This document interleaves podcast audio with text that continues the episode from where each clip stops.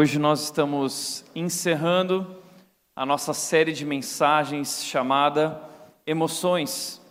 Essa foi a nossa série de mensagens durante o mês de julho e tivemos falando sobre esse mundo emocional. Falar sobre emoções, inteligência emocional, isso está na moda. Aliás, nós vivemos em um mundo que diz o seguinte: viva pelo que você sente. Mundo que diz siga o seu coração. Mundo que diz siga, obedeça a sua sede, obedeça os seus sentimentos. Então é um mundo que valoriza as emoções e nos diz que nós devemos seguir nossas emoções, viver de acordo com nossas emoções. Um mundo que diz que nossas emoções definem a nossa vida. Essa é uma ideia absurda e enganosa, extremamente enganosa e perigosa. Nós não podemos viver assim. Nós não devemos seguir o nosso coração, porque, como vimos aqui, o coração é enganoso. Foi Deus quem nos criou, foi Deus quem criou nossas emoções e sentimentos, e elas foram criadas como algo bom. Ah, as emoções, elas dão gosto e paixão, sabor à vida. Mas quando o pecado entrou no mundo, a partir da nossa desobediência a Deus, isso destruiu as nossas emoções. Isso destruiu o nosso coração e distorceu nossos sentimentos. Então, confiar no coração hoje é extremamente perigoso. E é por isso que muitas vezes nós não alcançamos nosso real potencial, porque nós vivemos por aquilo que sentimos e não por aquilo que faz sentido. Nós vivemos pelo que sentimos e não pelos nossos objetivos, não pelos nossos ideais, não por nossos princípios. Então nós somos autossabotados muitas vezes por nós mesmos. A gente não sabe mais pensar, a gente só sente, e isso é muito perigoso. Por isso, nessa série nós falamos sobre como controlar as nossas emoções, como gerenciar as nossas emoções. Controle suas emoções antes que elas controlem você. Essa foi uma série sobre como viver além dos nossos sentimentos. Como vencer emoções enganosas. Nós descobrimos que os maiores gigantes estão dentro de nós mesmos. A série foi sobre isso. Gigantes como desânimo, como vencer o desânimo. Gigantes como ansiedade, como vencer a ansiedade. Gigantes como a ira, como a amargura, como reagir a tudo isso, como controlar tudo isso, como lidar com tudo isso. Foi uma série espetacular e Deus falou muito comigo, espero que também com você. E se você não esteve aqui em um dos capítulos da série, você pode ir ao canal da Red lá no YouTube e você pode assistir as mensagens, vale a pena, você pode compartilhar também. Mas hoje é o nosso encerramento. Então, para o encerramento, eu guardei algo especial. Hoje eu gostaria de compartilhar um segredo. Eu acredito que é o segredo para nós desenvolvermos essa inteligência emocional, esse, essa estabilidade emocional. Eu quero compartilhar com você esse segredo através de um texto, Filipenses capítulo 4, versículos 12 e 13. Esse texto foi escrito por um homem chamado Paulo. Ele é conhecido por nós como o apóstolo Paulo. Recentemente foi lançado um filme sobre ele. Ele se rendeu a Cristo e passou a, a, a, pregar sobre Jesus Cristo, ele se tornou um missionário, ele viajou várias partes do mundo e foi alguém que passou por inúmeras situações difíceis em sua vida. Paulo sofreu. Se teve alguém que na sua vida que viveu dificuldades, que enfrentou circunstâncias desfavoráveis, que enfrentou crises, Paulo conta que ele enfrentou é, nudez, ele enfrentou fome, ele enfrentou a morte diversas vezes. Paulo morreu decapitado, inclusive. E diante de tudo que Paulo viveu, a resposta dele para nós, ele diz o seguinte: olha, eu vou fazer um resumo do, de qual é o meu segredo da minha estabilidade emocional eh, em tudo que eu vivi, como eu consegui, como eu fui capaz. E Paulo diz: eu aprendi um segredo. Eu aprendi o segredo de viver contente. Eu aprendi o segredo de ser feliz, eu aprendi o segredo de estar satisfeito, eu aprendi o segredo da paz, eu aprendi o segredo. Uau! Nós estamos em busca do segredo, não é? A gente vai atrás de cursos, métodos, uh, nós queremos entender e descobrir qual é o segredo. Paulo vai dizer agora de graça para você, em Filipenses 4, 11 e 12, qual é o segredo. Ele vai dizer: Aprendi o segredo de viver contente em toda e qualquer situação, seja bem alimentado, seja com fome, tendo muito ou passando necessidade. Tudo posso naquele que me fortalece. Tudo posso naquele que me fortalece. Esse é o segredo do equilíbrio emocional de Paulo durante tudo que ele viveu. Esse é o segredo da inteligência emocional, ou como você quiser chamar, esse é o segredo. É tudo posso naquele que me fortalece. Agora, você precisa entender o que isso significa. Porque os jogadores de futebol gostam muito de tatuar isso, tudo posso naquele que me fortalece. Muitas vezes a gente pensa que tudo posso naquele que me fortalece é, puxa, eu sou capaz de fazer qualquer coisa, eu sou o cara, e Deus está aqui para me bancar naquilo que eu quiser. Então é tipo aquela teologia da Xuxa, né?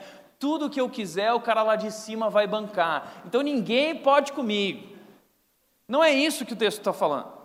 O que o texto está dizendo é: a ideia aqui é a seguinte, eu sou capaz de enfrentar qualquer coisa. Eu sou capaz de enfrentar as piores situações da vida com a força que Deus me dá. A força que Deus me dá me torna forte para enfrentar fome, me torna forte para enfrentar necessidade, me torna forte para enfrentar os maiores desafios da vida, maiores desafios emocionais. A força que Deus me dá me torna forte para enfrentar qualquer coisa. Por isso que Paulo está dizendo é que esse é o segredo dele. Paulo aprendeu que ele não deve olhar para as circunstâncias, mas que ele deve olhar para Deus, e é em Deus que está a sua força. Esse é o segredo da inteligência emocional. É não olhar para as circunstâncias, mas olhar para Deus. E Deus é a nossa força, e em Deus é a, no a nossa esperança. Em Deus há uma nova alegria, uma nova história, tudo em Deus. Esse olhar espiritual é o segredo. Mas eu quero mostrar isso na vida de Paulo para você na prática. Uma situação que Paulo viveu, uma crise. Paulo viveu inúmeras crises. Talvez você também é uma dessas pessoas que está passando por um momento de crise, ou já passou por inúmeras crises, ou está começando a entrar numa crise. Paulo viveu muitas, muitas. E eu quero mostrar como Paulo viveu esse princípio, aplicou isso na vida dele durante uma dessas crises pesadas pela qual ele passou. Em primeiro lugar, eu quero mostrar para você qual foi a causa da crise que ele viveu. A causa da crise que ele viveu foi a seguinte: Paulo estava pregando e os judeus ficaram com raiva porque eles não queriam que pregasse Jesus Cristo. Os judeus achavam que era uma nova seita, eles não aceitaram Jesus, eles crucificaram Jesus. Mas Paulo, que era um judeu, um fariseu, ele conheceu a Jesus Cristo, ele viu Jesus Cristo ressuscitado, ele disse: é verdade. E ele deu a vida dele então para pregar sobre esse Jesus e levar o seu amor ao mundo inteiro. E viajando, os judeus um dia ficaram indignados e trouxeram Paulo e prenderam Paulo, colocaram diante de um tribunal. Mas Paulo, ele teve uma ideia brilhante. Ele falou o seguinte: eu tenho, Paulo tinha uma dupla cidadania. Paulo era tipo assim, ele era brasileiro, mas ele também era americano. Então, a, a, a, Paulo era judeu, mas ele também era romano. Então ele falou assim: Olha, vocês não têm autoridade para me julgar porque eu tenho uma dupla cidadania. Antes de ser judeu, eu sou romano. Então, Roma exercia domínio, era o Império Romano que dominava aquela jurisdição. Então, ele disse: Eu quero ser julgado por Roma. Então, eles passaram e levaram Paulo para outras autoridades, ele foi passando por inúmeros julgamentos, até um dia que decidiram levar Paulo realmente para Roma. E nesse caminho, um dia, eles tinham que pegar um navio. O navio estava lá no porto, eles andaram certo trecho até um determinado local, e para continuar a viagem, Deus falou com Paulo. E Deus disse: Paulo, avisa a galera que não é bom ir agora, porque está vindo uma tempestade, o bicho vai pegar. E aí Paulo falou, mas o pessoal não quis ouvir, e essa foi a razão da crise que eles viveram naquele momento.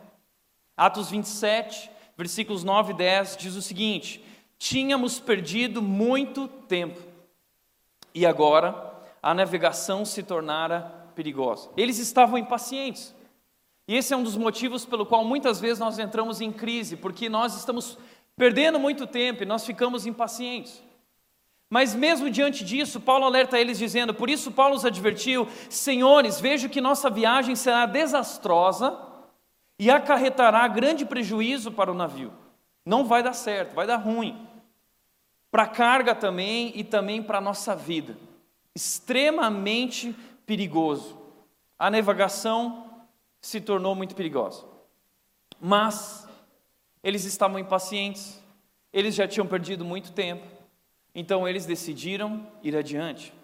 Eles preferiram não ouvir o conselho de Paulo, eles preferiram não ouvir a orientação de Deus. E eles trocaram a orientação de Deus pela orientação dos especialistas. Essa é uma das razões porque muitas vezes nós entramos em crise, porque nós preferimos ouvir os especialistas ao invés de ouvir a Deus. Diz o texto no versículo 11: Mas o centurião, em vez de ouvir o que Paulo falava, seguiu o conselho do piloto e do dono do navio. Nós temos essa tendência de dar mais ouvidos a especialistas do que a Deus. Nós muitas vezes valorizamos mais o que pessoas de aparente sucesso dizem do que aquilo que o Deus Criador diz. Ah, você viu o que a Bruna Marquezine disse? Você viu o que aquela menina do Instagram disse? Você viu o que a Paola Antonini disse? Você viu o que o Neymar disse? Você viu o que o Alok disse? Sei lá, talvez você não conheça nenhuma dessas pessoas, tá bom? Mas é o que muita gente está seguindo hoje. Seguidores do Instagram, seguindo esses especialistas e tentando viver esse tipo de vida, achando que é tão lindo, que é maravilhoso. Mas essa é uma das razões porque muitas vezes nos colocamos em problemas, nós ouvimos as pessoas erradas. E eu não sei se você já percebeu, mas no nosso mundo hoje existem muitas ideias malucas. Todo dia surgem ideias novas, surge algo novo, sempre tem uma novidade. Já percebeu isso? A gente está vivendo um tempo que toda semana tem uma novidade, um novo segredo. Toda hora surge um novo coach com um novo método. E eu não sou, não sou contra o coach, mas tem muito coach por aí que nunca realizou nada na vida e está querendo ensinar para os outros como alcançar o sucesso na vida. São especialistas sobre sucesso. Não há nada de errado no coach, mas quando você prefere ouvir isso do que ouvir o Deus poderoso, isso se torna extremamente perigoso. E a gente está vivendo um tempo em que todo mundo tem uma solução. Todo mundo é especialista em alguma coisa. Todo mundo vai te ensinar a alcançar o sucesso em alguma coisa. E o perigo disso é a gente começar a ouvir esses especialistas e deixar de ouvir o Deus poderoso. Foi o que eles fizeram. Eles preferiram ouvir o piloto e o dono do navio. Imagina, eu vou ouvir o prisioneiro? Não, eu vou ouvir o dono do navio, o piloto do navio, eles são mais experientes. Mas a questão não era Paulo, era o Deus de Paulo. Segundo lugar, muitas vezes nos colocamos em crise porque seguimos a orientação da maioria. Versículo 12 diz: Visto que o porto não era próprio para passar no inverno, a maioria decidiu que deveríamos continuar navegando. Então Paulo falou, aí o centurião foi lá, verificou com o piloto, com o dono do navio, disseram: Não vamos. Aí chegou na maioria: Ó, oh, galera, o que, que vocês querem? E a maioria disse: Vamos embora, estamos cansados, está inverno, está difícil aqui, vamos embora, a gente quer chegar logo lá. E aí a gente vê então a segunda maneira de se colocar em problemas: é seguir a maioria é, é seguir a opinião da maioria, é seguir e aceitar as ideias mais populares. Ah, siga o seu coração, busca o que te faz feliz. O que importa é ser feliz. Não existe certo ou errado, existe o que é certo para você. Nosso mundo tem muita ideia por aí, muitas vezes a gente vai seguindo essa cultura que nos leva numa direção enganosa e perigosa. E eles, nesse momento, decidiram fazer isso aí. Ah, vamos ouvir a maioria. E ouvir a maioria muitas vezes é perigoso, porque a voz do povo nem sempre, muitas vezes, geralmente, não é a voz de Deus. Deus estava dizendo não, fica no porto. Mas eles decidiram ir. Terceira razão da crise é que, ao invés de ouvir a orientação de Deus, eles preferiram ouvir a orientação das circunstâncias. O versículo 13 diz: Começando a soprar suavemente o vento sul, eles pensaram que haviam obtido o que desejavam, por isso levantaram âncoras e foram navegando ao longo da costa de Creta. Uma outra maneira de se colocar em problemas é você confiar nas circunstâncias. Nada poderia ser melhor do que o vento sul, a brisa suave do vento sul e viajar pelo Mediterrâneo. Eram ventos favoráveis. Era o ideal para aquela viagem. Eles olharam para as circunstâncias e disseram: Ó, oh, tá vendo? É isso aí, vamos embora. Tá, tá tudo dando certo, não tem como dar errado. Mas é loucura ignorar o que Deus diz, ainda que as circunstâncias pareçam dizer o contrário. É loucura seguir a orientação de especialistas e da maioria das circunstâncias quando Deus está dizendo: fica no porto. Tudo pode parecer bem agora, mas você pode estar entrando direto na direção de uma tempestade. Muitas vezes eu ouço pessoas dizendo: Ah, Tiago, mas eu acho que essa é a decisão certa, porque eu me sinto muito bem em relação a isso, porque eu estou em paz. Pessoas que seguem a orientação dos seus sentimentos, e isso também é perigoso. Ah, Tiago, como pode dar errado se parece tão certo? A verdade é que sentimentos enganam, circunstâncias também enganam, a maioria também engana, especialistas se enganam. O vento pode mudar. Por isso, Deus é muito mais sábio, muito mais poderoso, e Ele vê o que nós não vemos. Por isso, se Deus diz espera no porto, é melhor obedecer. Mas eles decidiram não obedecer e eles navegaram na direção de uma tempestade. Eles foram direto para o olho do furacão. E quando eles chegaram no olho do furacão e as ondas vieram, quais foram os efeitos da crise? É isso que também acontece na nossa vida quando nós estamos passando por uma crise. Em primeiro lugar, eles perderam o controle, nós também perdemos o controle. Atos 27, 15 diz: O navio foi arrastado pela tempestade sem poder resistir ao vento. Assim, cessamos as manobras e ficamos à deriva. Eles soltaram o cabo da nau, solta o cabo da nau, baixa as velas, já era, ficaram desnorteados. Então a primeira coisa é que a gente, no meio de uma crise, nós ficamos sem controle, nós ficamos desnorteados, nós ficamos confusos. Eles não tinham uma bússola, eles se guiavam pelas estrelas, eles se guiavam pelo sol, mas não tinha sol, não tinha estrela, o tempo estava nublado, é, era escuridão total, era, era nebulosidade e neblina, eles não podiam enxergar nada diante deles. Eles não sabiam em que direção seguir, eles não sabiam se era norte, se era sul, se era leste, se era oeste, eles não sabiam nada, estavam perdidos. Perderam totalmente o controle e ficaram à deriva na escuridão total.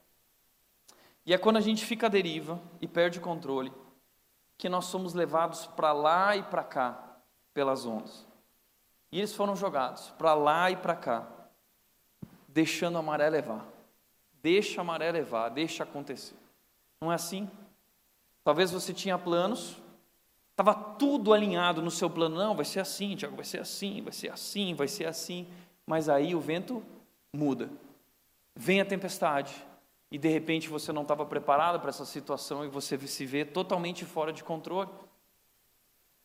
E você não, não sabe para onde vai, começa a ir para lá e para cá, confusão. Segunda coisa que aconteceu, o segundo efeito da crise, é que eles começaram a sofrer prejuízos, diz o versículo 20: no dia seguinte, sendo violentamente castigados pela tempestade, começaram a lançar forga fora a carga. Começaram a lançar a carga fora. Então o barco estava correndo perigo de afundar. Então toda a carga que eles tinham, comida, alimentos, suprimentos, eles pegaram tudo isso, jogaram fora, pegaram a armação do navio, diz o versículo seguinte, jogaram a armação do navio fora, depois pegaram o trigo, jogaram fora, eles foram jogando tudo, até certo momento eles olharam para os prisioneiros e falaram, vamos jogar também, antes eles do que nós, não é? Começaram a abrir mão de tudo. Então, muitas vezes, quando a gente está passando por uma crise, a gente sofre inúmeros prejuízos. Pode ser que alguém causou prejuízo para você por causa de um erro dessa pessoa, por causa da maldade dessa pessoa. Pode ser que você, num planejamento seu, não contava com uma situação, aquilo aconteceu, você se vê hoje sofrendo inúmeros prejuízos e aparentemente sem retorno. Era o que eles estavam vivendo. E você começa a abrir mão de tudo.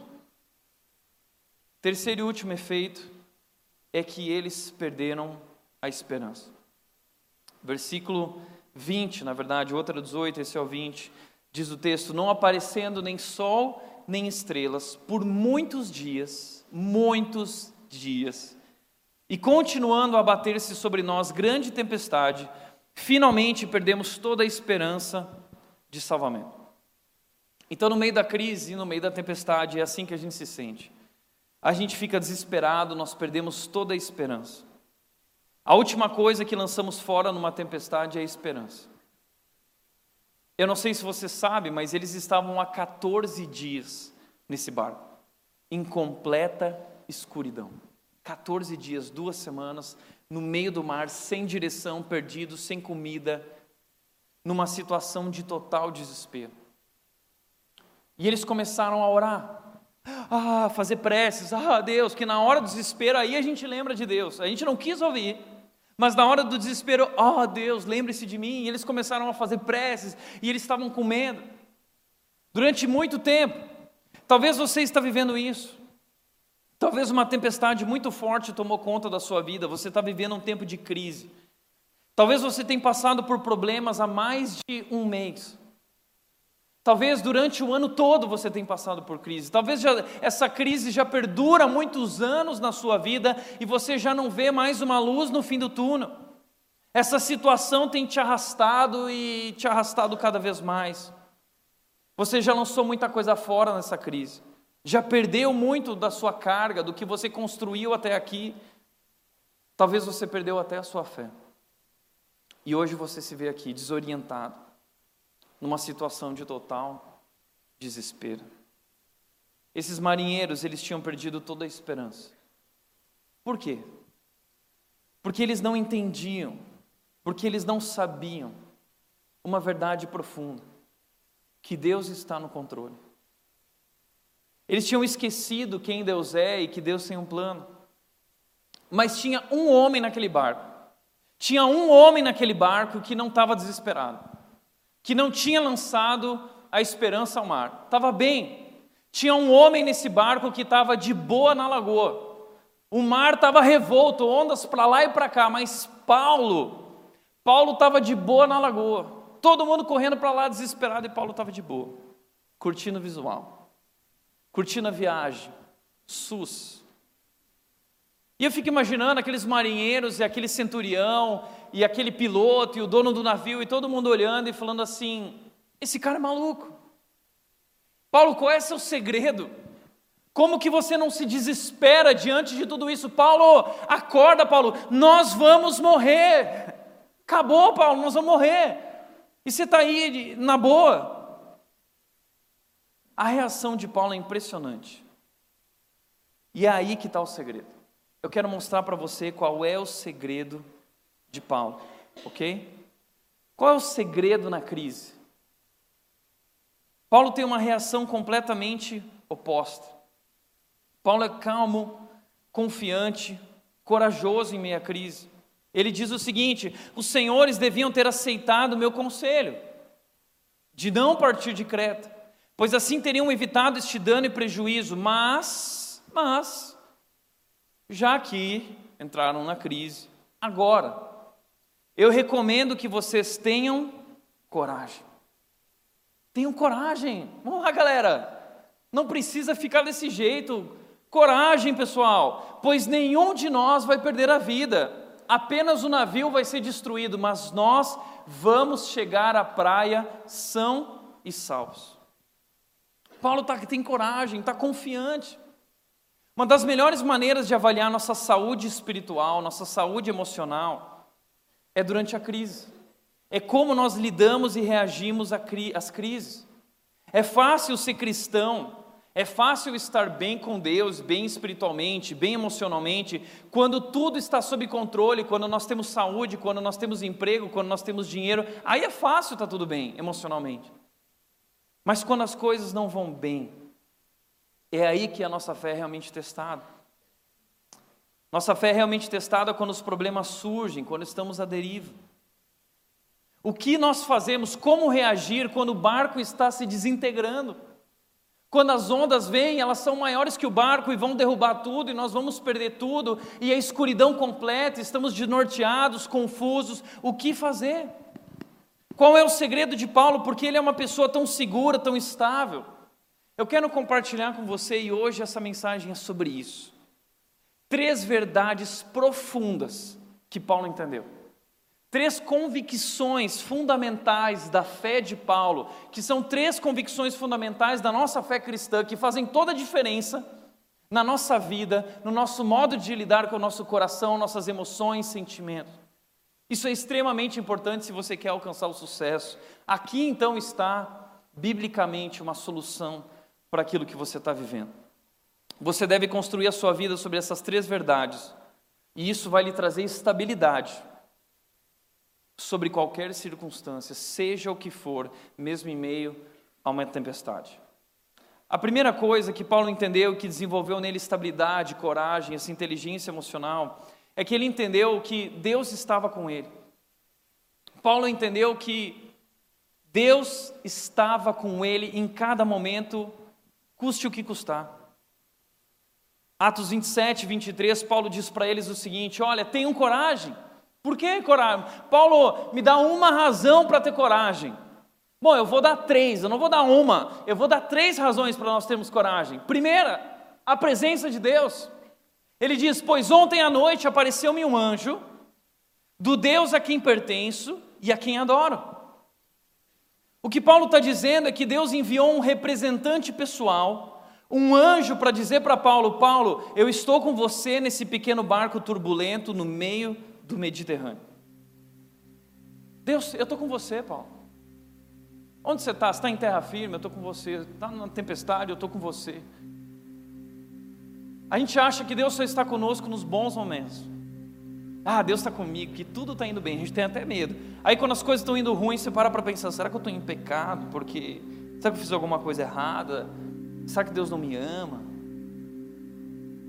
Entenda uma coisa: as tempestades e crises nunca podem afastar nos afastar de Deus.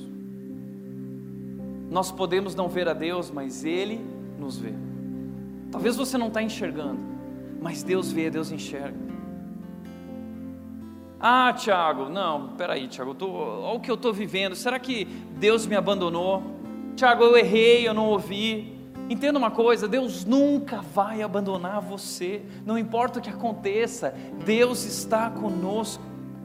A Bíblia diz que seja lá onde nós estivermos, Deus estará conosco. Não importa a situação que você está passando, Deus está com você. É a sua promessa. Deus sempre esteve com você e Ele sempre estará com você. Mas, Tiago, e aquele dia que eu passei por aquele abuso, Tiago? Aquele dia que eu passei por aquela situação difícil, onde Deus estava naquele momento? Deus estava ali, presente. Mas, Tiago, se Deus estava ali, por que ele não fez nada? Por que ele não fez nada? Ele estava fazendo algo, eu quero te mostrar isso. Salmo 56, 8 diz: Registra tu mesmo o meu lamento, recolhe as minhas lágrimas em teu odre, acaso não estão anotadas todas as minhas lágrimas em teu livro? Eu acho tão interessante, essa semana eu estava lendo esse versículo.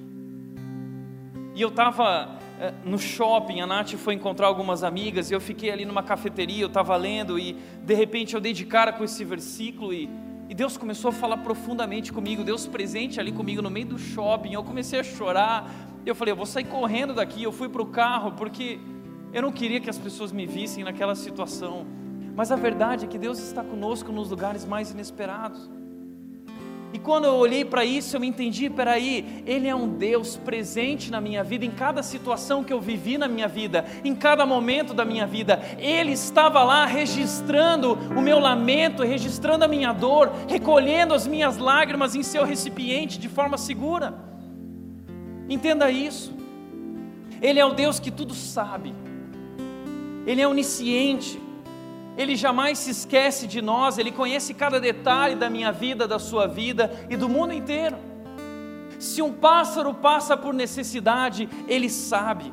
Se um fio de cabelo da minha cabeça cai, e tem caído muitos ultimamente, Ele sabe. Ele sabe. Deus se lembra de cada lágrima que já correu dos seus olhos. Deus se lembra de cada uma. Talvez você já esqueceu, mas Ele lembra. Talvez naquele momento em que você chorou, você secou a lágrima, você não queria que ninguém visse, você tentou esconder, mas você não escondeu de Deus, Ele viu. E Ele guardou as tuas lágrimas num frasco bem seguro. Você pode ter esquecido o que passou no passado, mas Ele não esqueceu. A verdade é que Deus estava lá muito antes de você nascer. No Salmo 119, Davi disse: Os teus olhos viram o meu embrião. Deus diz para Jeremias: Com amor eterno eu te amei. Antes de você ter nascido, eu já te amei. Deus já te amava muito antes de você ser gente. E Davi está maravilhado no Salmo 119 por entender isso, que Deus está presente para onde eu posso me ausentar da tua presença. Tu me cobre por todos os lados, adiante, por trás, por cima, por baixo. Não há lugar que eu possa escapar da tua presença. O teu amor anda comigo, a tua presença está comigo, seja onde for. Entenda isso, Deus estava lá no dia do seu nascimento. Quando você saiu da barriga da sua mãe e você deu aquele primeiro grito, ah, Deus estava lá. E ali ele já recolhia as tuas lágrimas. Naquele dia que você era um bebezinho e você estava no seu berço, e você estava na escuridão e você acordou, e você nem lembra disso, mas você colocou aquela mão gordinha no berço, e você estava desesperado à procura dos teus pais. Deus estava lá aquele dia na escola que você passou por aquela situação difícil, aquele momento na adolescência que zoaram algum aspecto da sua aparência física e você sofreu tanto com aquilo e até hoje você carrega medos por causa disso. E, e, e você tinha vergonha de chorar na frente dos seus amigos, mas você chegava em casa, ia para o travesseiro e chorava e chorava.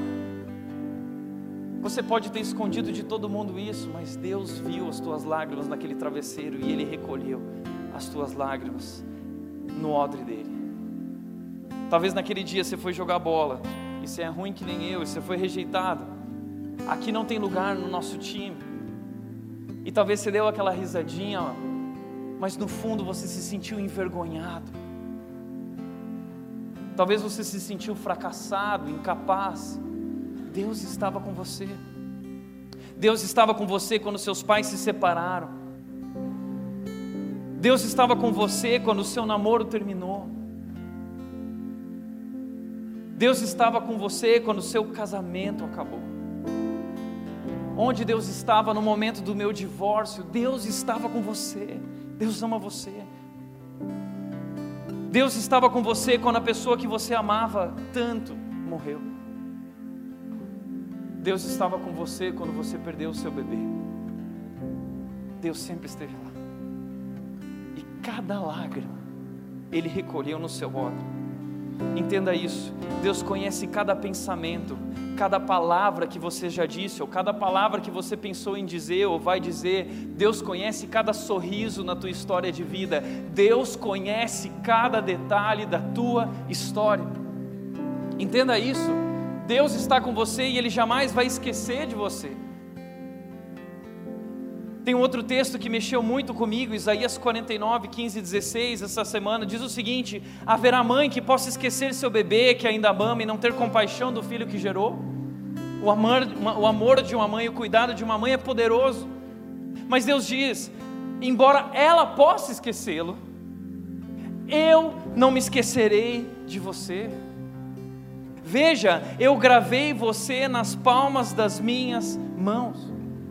Nós perdemos toda a esperança e supomos que Deus vai esquecer porque nós esquecemos, mas Ele não se esquece, Ele se lembra, Ele sabe o que aconteceu ontem, Ele sabe o que aconteceu hoje e o que vai acontecer amanhã. Deus tem um registro de tudo isso, e no passado, em cada situação que você viveu, durante a sua história, durante a construção da sua vida, sabe onde você esteve? Nas palmas das mãos dEle. Você está na, na, palma da mão de Deus, Ele gravou o teu nome, a tua vida. Você está sob o cuidado do Pai, você está no colo do Pai, mas você não percebe isso. Enquanto você chorava, Ele te segurava com a sua mão direita. É isso que Ele diz na Sua palavra: Eu te segurei com a minha mão direita poderosa, eu te gravei nas palmas das minhas que Deus, que Deus. Não importa o que aconteça, você está nas mãos de Deus. Segundo lugar, segunda coisa que Paulo entendeu, segunda verdade profunda. E Paulo disse para eles: três razões para ter coragem. Primeira, a presença de Deus, Ele está conosco. Segunda coisa, o propósito de Deus. Deus disse para ele no versículo 24, dizendo: Paulo, não tenha medo, é preciso que você compareça perante César. Deus disse para Paulo: Paulo, eu tenho um plano para a sua vida. Você está nesse navio, Paulo, porque é meu propósito que você esteja aqui. E essa é a segunda verdade que traz equilíbrio e segurança em meio às crises e tempestades. O propósito de Deus na nossa vida, Deus sempre tem um propósito. Entenda isso, todo cristão precisa ter esse senso de propósito, entender essa verdade, carregar essa convicção de que Deus age em todas as coisas com um propósito, há um tempo certo determinado por Deus em tudo em nossas vidas. Você não é um acidente, você não está nesse mundo por acaso, você não está nesse mundo apenas para ocupar espaço, não, Deus tem um propósito para a sua vida. As crises e tempestades são apenas momentos e fazem parte do propósito de Deus na construção daquilo que você é. Você só está hoje aqui por causa daquilo que Deus fez na sua vida, ou Deus permitiu. Nada pode mudar o propósito de Deus para a sua vida. O propósito de Deus é maior que qualquer situação que você possa experimentar. O plano de Deus vai além dos problemas que você enfrenta. Nada, nada, nada pode mudar o plano que Deus tem para a sua vida. E Paulo entendeu isso. Paulo entendeu que Deus tem um propósito em todas as coisas. Foi mesmo Paulo que disse em Romanos 8, 28, ele disse: Deus age em todas as coisas para o nosso bem, mesmo nos momentos em que eu errei, que eu pisei na bola, que eu falei, ou que outros fizeram mal contra mim. Deus é tão soberano que ele consegue usar tudo isso e ele converge até o mal que fizeram contra mim para o bem. Deus age em todas as coisas. Paulo entendeu que ele nunca está nas mãos dos judeus ou nas mãos da tempestade, ou nas mãos dos ventos. Não, eu estou nas mãos de Deus. Paulo disse quatro vezes nas cartas dele: ele disse, Eu, Paulo, prisioneiro do Senhor Jesus.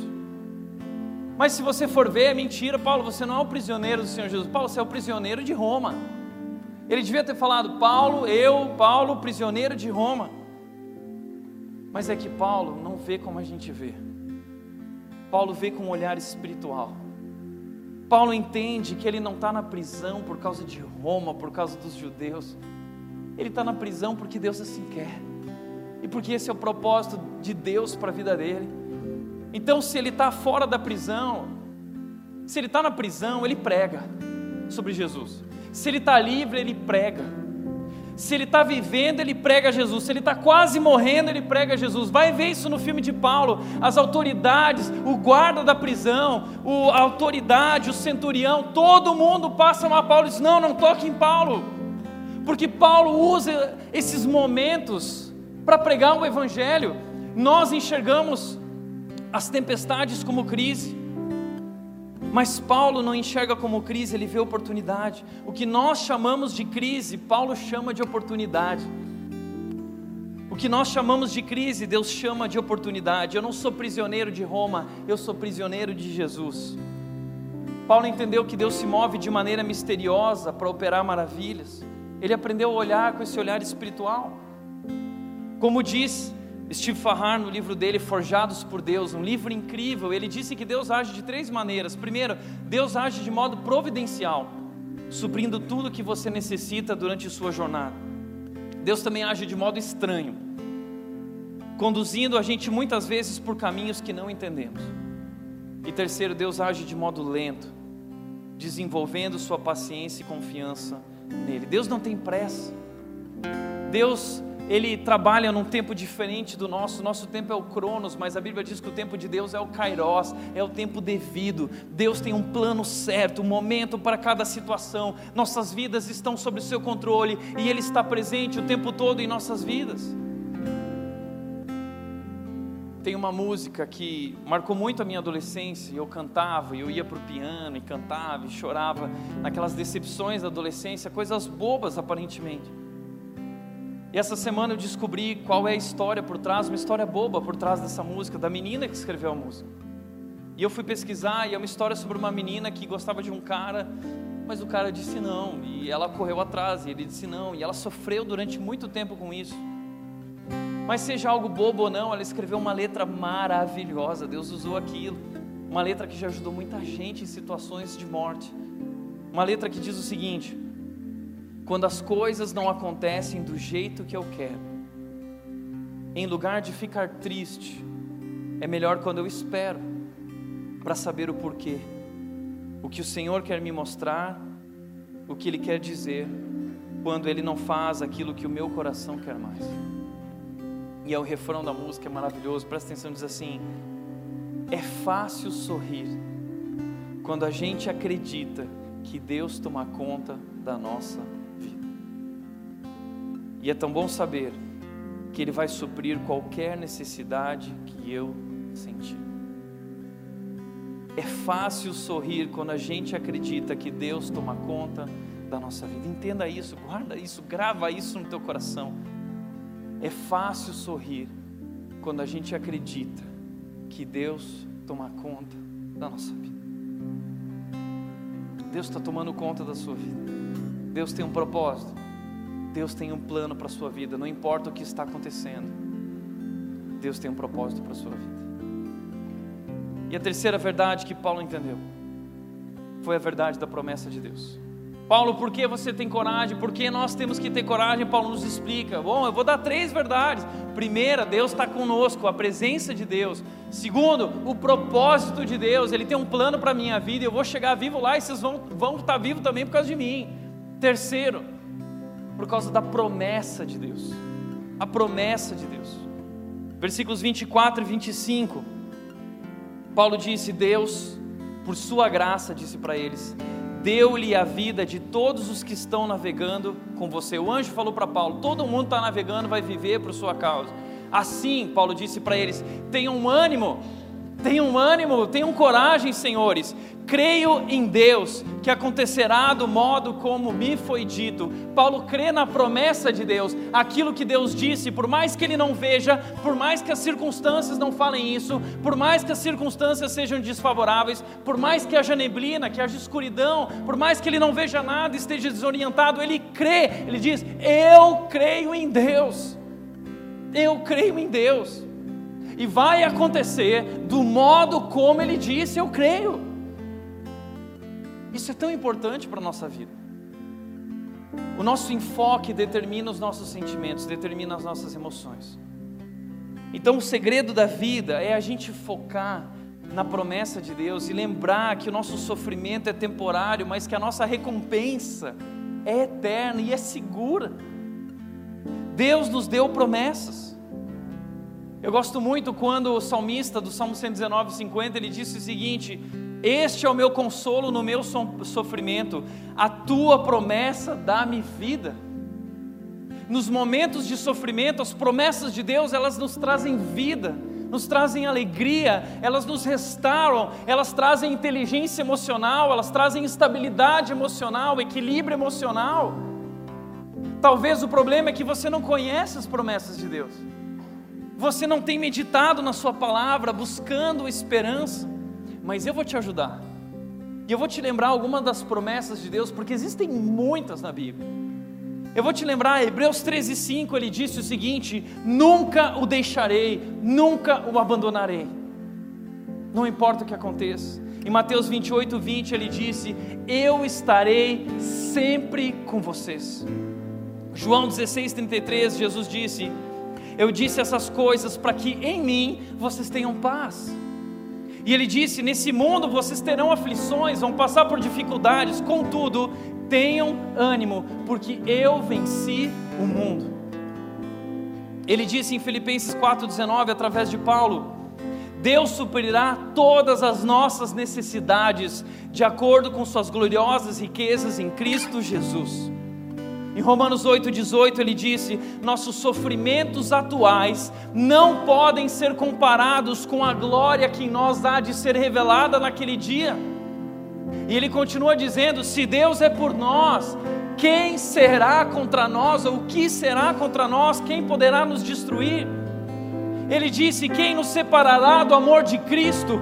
Terá tribulação, angústia, perseguição, fome ou nudez ou perigo ou espada, o que pode nos separar do amor desse Deus maravilhoso? E ele diz: ainda que você sofra, ainda que como eu você enfrente a morte todos os dias, ele diz: em todas essas coisas nós já somos mais do que vencedores por meio daquele que nos amou.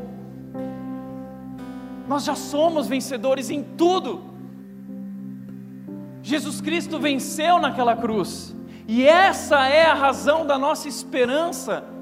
Não tem a ver com o que eu faço, com o que você faz, mas o que Ele fez, e a certeza da promessa do, daquilo que Ele fez que me traz vida. Jesus Cristo morreu, ele ressuscitou e ele voltará, e ele disse que virá nos buscar em breve. Essa é a minha esperança. Por isso ele disse, Paulo disse: Nós somos mais do que vencedores por meio daquele que nos amou. Pois estou convencido de que nem morte, nem vida, nem anjos, nem demônios, nem o presente, nem o futuro, nem quaisquer poderes, nem altura, nem profundidade, nem qualquer outra coisa na criação será capaz de nos separar do amor de Deus que está em Jesus Cristo, nosso Senhor. Nada, nada pode nos separar do amor de Deus e das promessas que Ele derramou sobre nós. Por isso, como disse a Corrie ten Boom, uma senhora que enfrentou a Segunda Guerra e ajudou muitos judeus que estavam sendo mortos, ela refugiou na sua casa correndo risco de morte. E ela disse o seguinte: se você olhar para o mundo, ficará aflito. Se você olhar para você mesmo, ficará deprimido. Mas se você olhar para Cristo, você descansará. Esse era o segredo dela ela não olhou para Hitler, ela não olhou para os nazistas, ela não olhou para as circunstâncias, para a fome, para o perigo da vida dela. Ela olhou para Cristo e ela descansou. Esse é o segredo dos homens na Bíblia, dos grandes homens que foram usados por Deus e mulheres ao longo da história. Abraão. Abraão aprendeu a olhar para Deus ao invés de olhar para as circunstâncias. Teve certa vez que ele, Abraão estava na tenda e Deus disse a Abraão: Eu tenho uma promessa para a sua vida. E Abraão disse: Ah, Deus, mas está demorando, eu sou tão velho. E Sara deu risada no fundo. E Deus então disse: Existe alguma coisa impossível para o Senhor? E ele disse a Abraão: Sai da tenda. Porque Abraão estava dentro daquela tenda, olhando para aquilo, ele não tinha visão. Deus disse: Sai da tenda, Abraão. E Abraão saiu da tenda. Deus disse a Abraão: Olha para o céu. E Abraão olhou para o céu e ele viu as estrelas e o universo. Ele diz: Abraão, essa é minha promessa para você.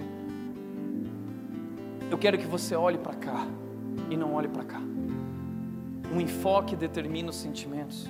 Pedro, quando ele viu Jesus na água, ele, eu quero ir até aí, Senhor. Jesus disse: Vem, Pedro, vem. Enquanto Pedro olhava para Jesus, ele andou, ele viveu o sobrenatural sobre as águas, mas quando ele deixou de olhar e desviou o olhar e olhou para as ondas e olhou para o vento, ele afundou.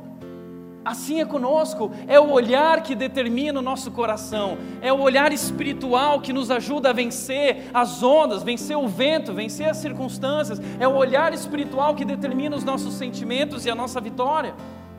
Paulo disse, como vimos aqui, tudo posso naquele que me fortalece, eu sou capaz de enfrentar qualquer coisa naquele que é a minha força.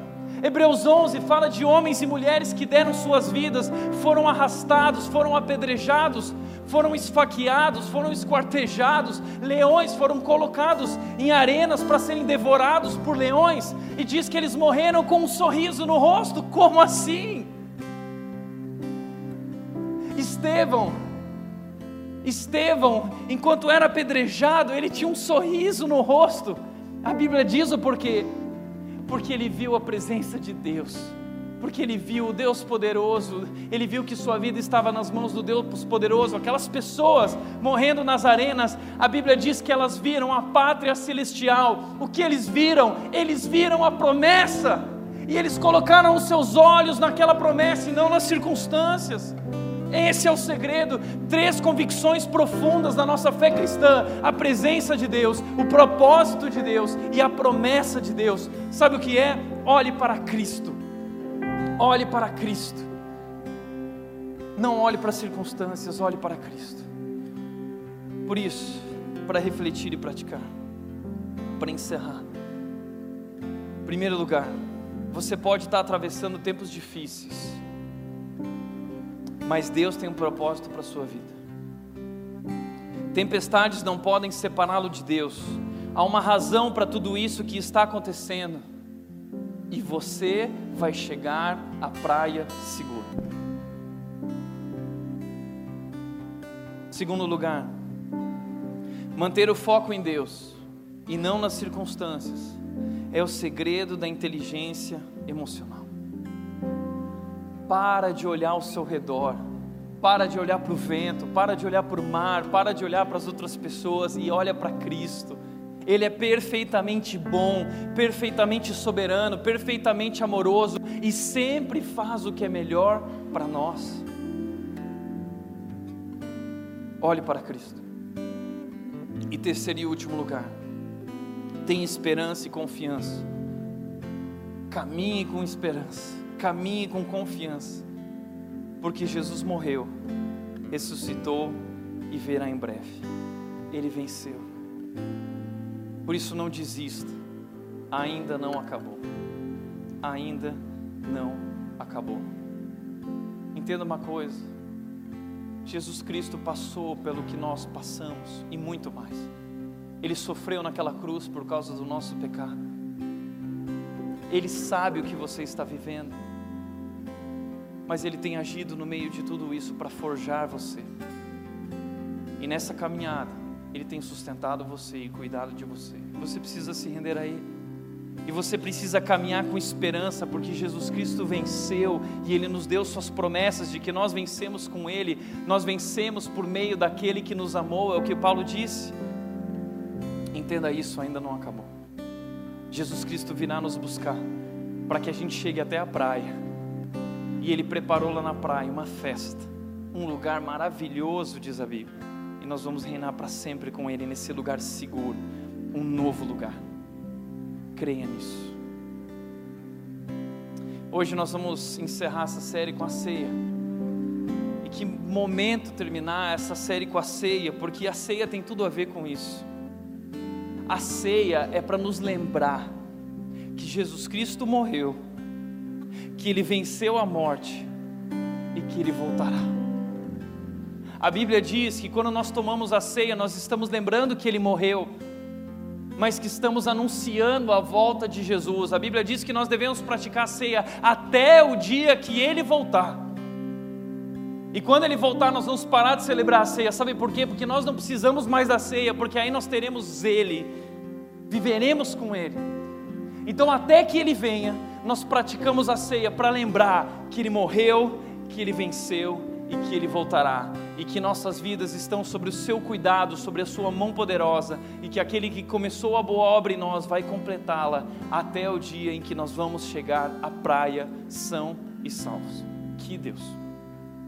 Por isso, pessoal agora do Conexão, eles vão passar entre vocês, eles vão estar nas pontas ah, da, das fileiras e eles vão entregar para você o cálice. Você vai passando a bandeja para as pessoas do seu lado, até o outro lado, alguém vai pegar lá. Você fica sentado e esse momento é para aqueles que creem em Jesus Cristo. Se você crê nesse Jesus, o nosso Salvador, você pode participar desse momento, mas eu quero pedir que você segure o cálice na mão e segure o pão, que depois da música que nós vamos cantar, nós vamos celebrar juntos esse momento. A gente vai celebrar. Mas antes de cantar a música, eu só quero te lembrar de uma coisa. A música que vai ser cantada agora, ela foi escrita por um homem que passou por muito sofrimento. Esse homem se chama Horatio Gates Spafford. Ele viveu no século XIX lá na cidade de Chicago, nos Estados Unidos. Em 1871, esse homem muito bem sucedido, um executivo, ele perdeu quase tudo que ele tinha num incêndio que incendiou quase toda a cidade. Muita gente morreu, muita gente perdeu tudo. E nesse momento, ele, o Horácio, ele resolveu abrir mão de tudo que ele tinha para se dedicar a essas pessoas, para cuidar dessas pessoas e abençoar essas pessoas. E ele começou a se dedicar a isso, e se dedicar e se dedicar. Até o dia que ele estava muito cansado e ele queria ter um tempo para curtir a esposa dele, as quatro filhas que ele tinha. Então ele decidiu com a família dele: Nós vamos tirar férias, oba pai, yes, férias. Nós vamos para a Europa, nós vamos para a Inglaterra. E ele falou para a esposa e para as filhas: Olha, vocês vão na frente, eu vou terminar algumas coisas aqui e eu encontro vocês lá e a gente vai curtir. A esposa e as quatro filhas pegaram um navio. E no meio do caminho, uma tempestade tomou conta do mar e aquele navio naufragou. E as quatro filhas dele morreram. A esposa chegou na Inglaterra e mandou um telegrama dizendo: Estou salva, porém só. Ele perdeu as quatro filhas e ele recebeu essa mensagem. E ele decidiu ir ao encontro da esposa dele para ampará-la. E no meio do caminho, no meio do, do navio, durante a jornada dele, avisaram: olha, estamos próximos da região onde o acidente aconteceu. E ele foi até lá fora, para aquela parte de fora do navio. E olhando para aquele lugar, ele escreveu uma das letras mais lindas, uma das músicas mais cantadas em nossas igrejas. Sou feliz com Jesus. Sou feliz com Jesus. Não importa o que aconteça na sua vida, Jesus é tudo que você precisa. Jesus é tudo que nós precisamos.